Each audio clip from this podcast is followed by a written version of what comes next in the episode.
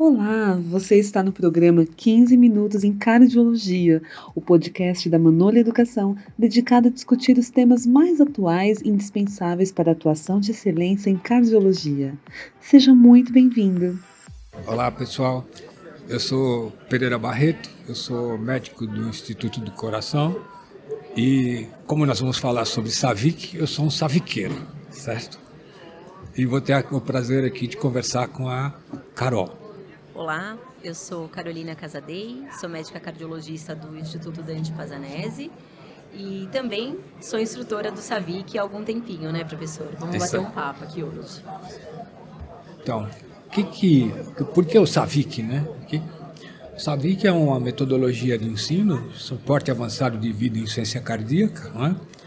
É um método de ensino uh, e o, que nós criamos há mais ou menos 15 anos atrás e ele hoje é mundial. Ele está em Portugal como metodologia de ensino também nos Estados Unidos, além de vários no Brasil.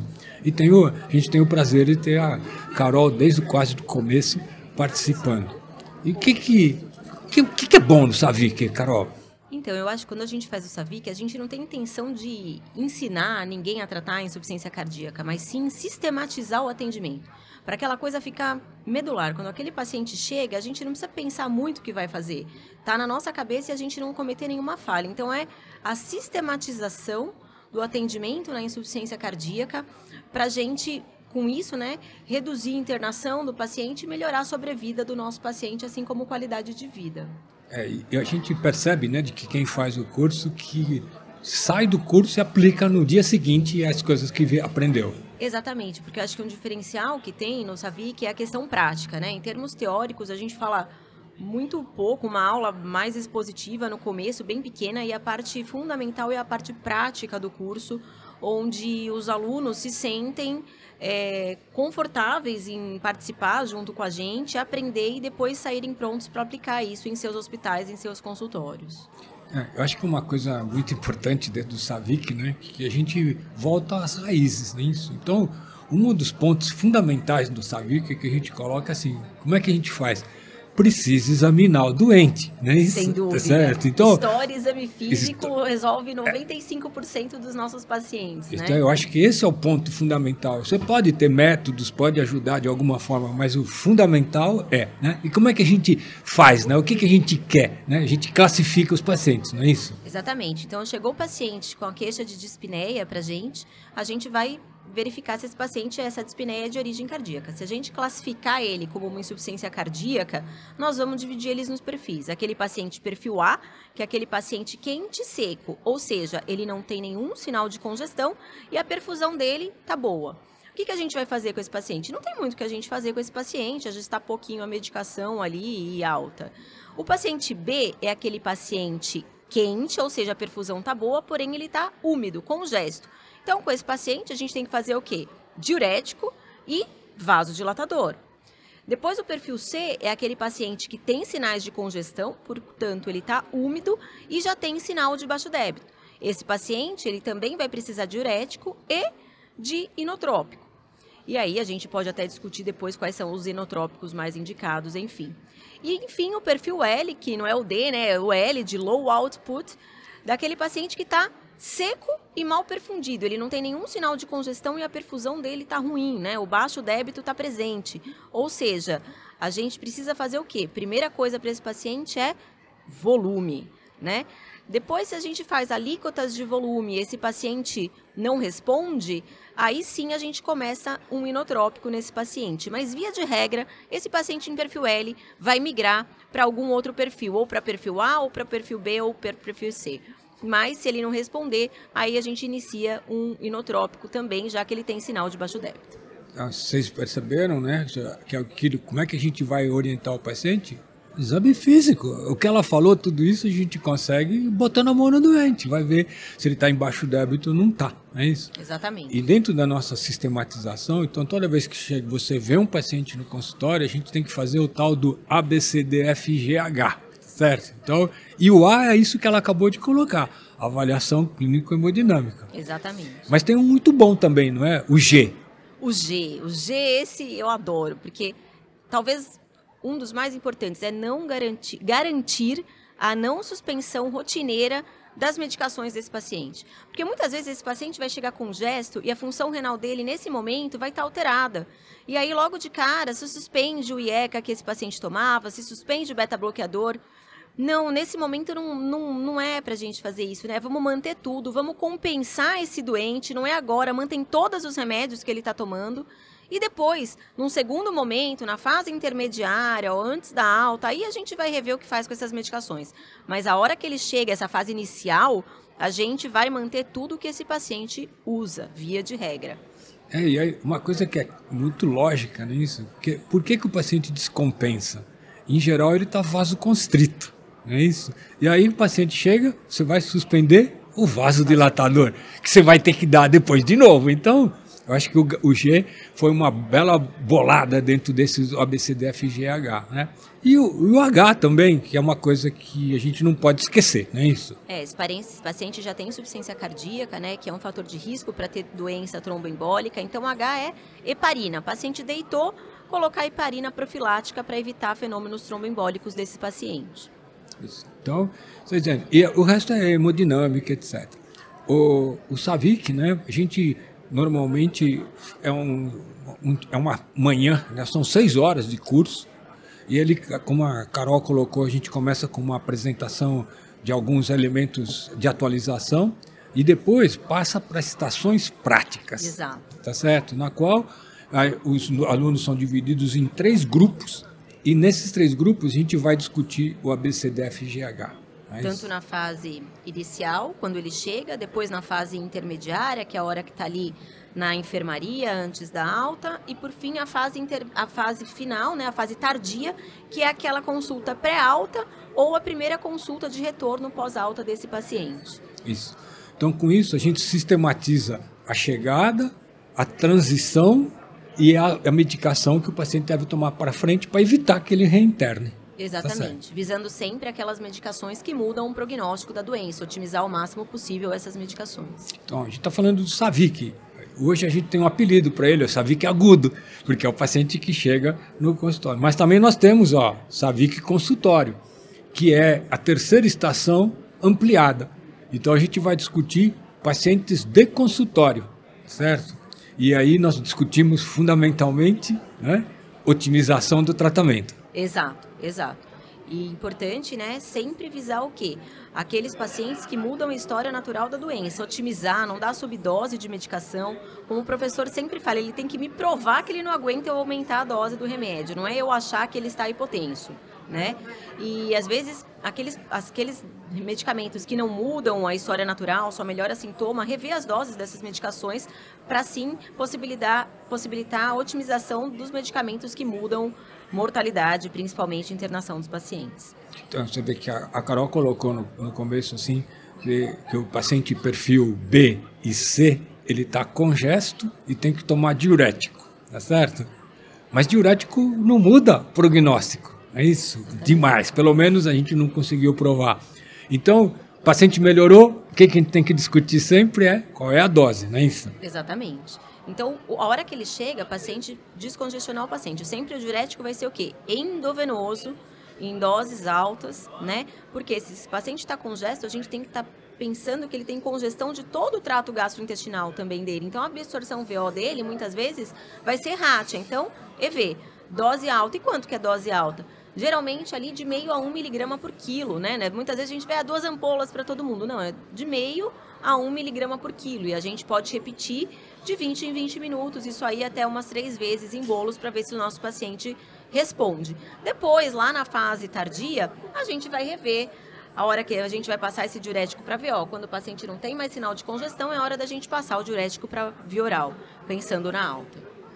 Eu acho que então é uma coisa muito importante. O diurético ele é fundamental para ajudar na compensação, mas na sequência é o mínimo necessário. Exato. Mas a gente brinca no Sabic. O Sabic, para quem não fez, vale a pena, se inscreva para fazer, porque é um, é um curso leve. Uh, por exemplo, eu estou errado. No curso eu não posso usar terno e gravata, porque isso é muito professoral. Eu não sabia que a gente não é professoral. A gente está ali como parceiro tratando os pacientes, tá certo? Então, esse é, é o que é gostoso do, do Savic. E a gente discute esses casos. Então, por exemplo, a gente brinca muito no Savic. Então, Carol falou, como é que é? A gente usa uh, Lasix injetável, né? E a gente brinca, ó, joga fora o seu carimbo. Qual é o carimbo de todo mundo? Duas ampolas de Lasix na veia, né? Isso, isso, qualquer paciente chega e não é isso. É uma, né, meio a um até dois miligramas por quilo de peso. Se o paciente pesa 80 quilos, né, é quatro ampolas, tá certo? Então, é, senão você vai dar duas agora, daqui duas horas vai dar mais duas. Então, acho que é essa, é isso que a Exato. gente sistematiza muito bem dentro do, do SABIC, não é isso? Exatamente. E... Uh, eu, tem nuances, né? E se meu paciente tem insuficiência renal, como é que eu faço? Na chegada? Na chegada e na sequência. Bom, na chegada, a gente não vai prestar muito atenção, porque muitas vezes a insuficiência renal desse paciente só, pode ser só por conta da congestão. O paciente está tão congesto que a pressão intraglomerular está alta. E a gente sabe que a taxa de filtração glomerular depende da pressão que vai estar tá isso né, no glomérulo. Se ela está muito alta, a taxa de filtração glomerular vai estar tá reduzida. Então, quando a gente estabelece a euvolemia desse doente, muitas vezes essa função renal compensa e eu não preciso tirar aqueles medicamentos, suspender aqueles medicamentos que possam levar a uma piora da insuficiência renal. Depois, na fase é, lá intermediária, esse paciente já está mais descongestionado e ainda mantém uma piora da insuficiência renal, bom, então vamos rever. Então, talvez a gente precise, neste momento, tirar, ou suspender um IE com um BRA, um sacubitril valsartana que ele use, uma espironolactona, trocar por um nitrato hidralazina. Mas se eu fizer isso, a gente não pode esquecer que a hora que ele recuperar essa função, a gente tem que voltar essas medicações, porque são medicações que reduzem muito mais a mortalidade do que o nitrato hidralazina. Eu acho que esse é um ponto muito importante. A gente estava falando como é que é a insuficiência cardíaca, né? Que o paciente piora a função cardíaca, existe todo aquele mecanismo neurohormonal e ele está vasoconstrito. Então eu preciso dar vasodilatação. O clássico é a IECA, é, BRA ou sacabutril valsartana. Mas piorou a ureia creatinina, e aí é uma outra pergunta daqui a pouco, né? A gente tem que pensar em trocar. Mas se eu não der vasodilatador, então por isso que a gente entra com hidralazina e nitrato, que é mais fraco do que esses anteriores. Então eu preciso tentar voltar, né? E a briga de sempre, né? Qual é o nível de disfunção renal que faz com que eu troque hidralazina e nitrato, não é isso? Então, uma coisa. Bom, primeiro uma coisa ele vai ter hipercalemia, né? Se ele tiver hipercalemia, aí é um pouquinho diferente. Aí sim a gente tem que rever o uso realmente das medicações que fazem aumentar o potássio.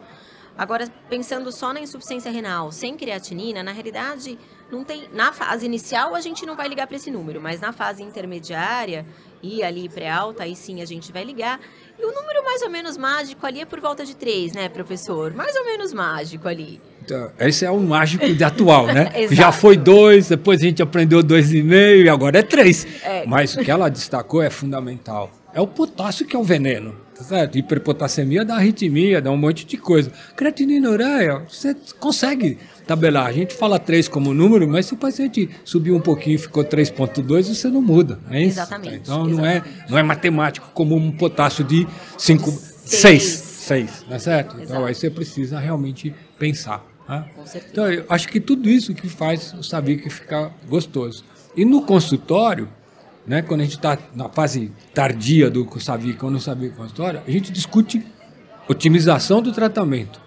E um dos pontos fundamentais, qual é a principal droga para tratar IC hoje? Não é isso? É palpite.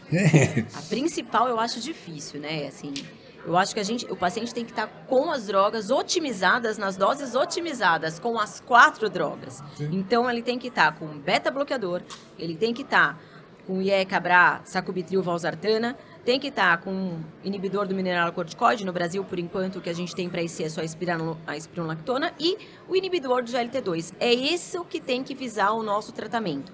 A gente fala que o nosso paciente está otimizado o tratamento quando ele está com essas quatro classes de medicamentos em doses adequadas, porque não adianta, por exemplo, a gente dar 325 de 12 em 12 de carvedilol ou 2,5 de bisoprolol e achar que a gente está fazendo algum benefício para o nosso paciente. O que mostrou benefício foram que foi nas doses estudadas, são as doses máximas do, das medicações em questão aí, ou seja, 10, por exemplo, do bisoprolol, pelo menos 50 dias do carvedilol, é, enfim, pelo menos 100 do succinato de metoprolol e assim por diante. É, eu acho que esse é um ponto fundamental. Você, você vê a palavra de quem trata IC. Né? A gente brinca, como eu falei, a gente brinca muito no nosso no Savic. Ninguém provou que dose baixa funciona. Certo? E as pessoas têm receio. Então, no Savic, a gente discute a necessidade. Não é porque o paciente está com 10 de pressão que eu não posso aumentar. É Exatamente. Acho que o interessante do Savic é exatamente isso, tirar esse medo que as pessoas têm dessa hipotensão. O número da pressão muitas vezes não significa nada. Esse paciente com insuficiência cardíaca, ele vive muito bem obrigada com essa pressão mais baixa, ele tolera essas pressões. E isso não pode ser um impeditivo da gente otimizar a dose das nossas medicações, uma vez que isso vai impactar diretamente na mortalidade e qualidade de vida desse paciente. Acho que a Carol falou uma coisa que é muito importante, a gente discute muito. Existe pressão baixa e existe hipotensão. Não é a mesma coisa. Certo? Então, toda vez que você mede uma pressão, você tem que fazer uma pergunta para o paciente: como você está? Certo? Então tem gente com 8,5 de pressão que veio de ônibus duas horas pendurado e não sentiu nada. Certo? Ele não é o hipotenso. Então, eu posso acertar a medicação. Né? E uma outra coisa interessante, né? Às vezes você otimiza, ele estava com 9 de pressão, você aumenta o vasodilatador, estou com medo que caia a pressão, e ela sobe, porque ele estava vasoconstrito, a hora que ele vasodilata, ele melhora a função cardíaca e melhora. Então eu só vou ver isso testando, né? Exatamente. Então eu acho que é um ponto muito importante no, na mão de tratamento da IC é não ter medo, né? E, e não tem e assim, eu acho que não é reprovação nenhuma, não é desmérito nenhum você tentar. Piorou, você volta para trás. Não é isso? Exatamente. E depois tenta de novo. Inclusive dividir isso com o paciente, né? Sim. Que é importante para ele, seria interessante se ele tolerasse ele e a família. É, sim, sem dúvida. Então, a gente, alguns pacientes não entendem, mas a família tem que estar tá, né, colocando sempre esses aspectos, né, para gente. Porque não adianta a gente também dar o remédio se o paciente não tomar, né? Exatamente. Então, a aderência do, do paciente é muito importante também. Então, eu acho que o Savic, né, felizmente tenho 14 anos hoje de, de experiência, né? Tenho o Savic agudo e agora o Savic consultório. E eh, essa metodologia que quem faz o curso fica entendendo essas coisas que a Carol está tá discutindo. A importância do esquema, né, da sistematização do tratamento e otimizar a droga no, no, paciente crônico, porque senão a gente não consegue obter os benefícios que a gente desejaria. Isso aí. Certo? Então, eu acho que era é, essa é o, o que a gente colocou, pra, trouxe para a gente discutir. Você acabou de escutar 15 Minutos em Cardiologia, um podcast da Manola Educação. Obrigada por sua audiência. Visite nosso site e descubra os conteúdos, cursos e livros mais relevantes para a sua área. www.manole.com.br